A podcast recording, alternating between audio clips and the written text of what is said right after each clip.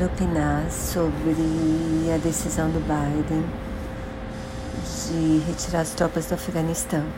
Eu acho que foi uma decisão burra e, na verdade, mais que burra, criminosa mesmo. A gente está vendo o Talibã ocupar o país inteiro. Tá meio óbvio que o governo oficial vai cair. E eu acho que o Afeganistão vai virar um estado terrorista em pouco tempo.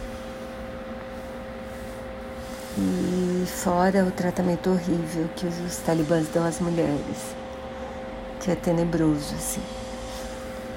As pessoas de modo geral, né, porque é um governo pela força e as mulheres em especial, acho um horror mesmo.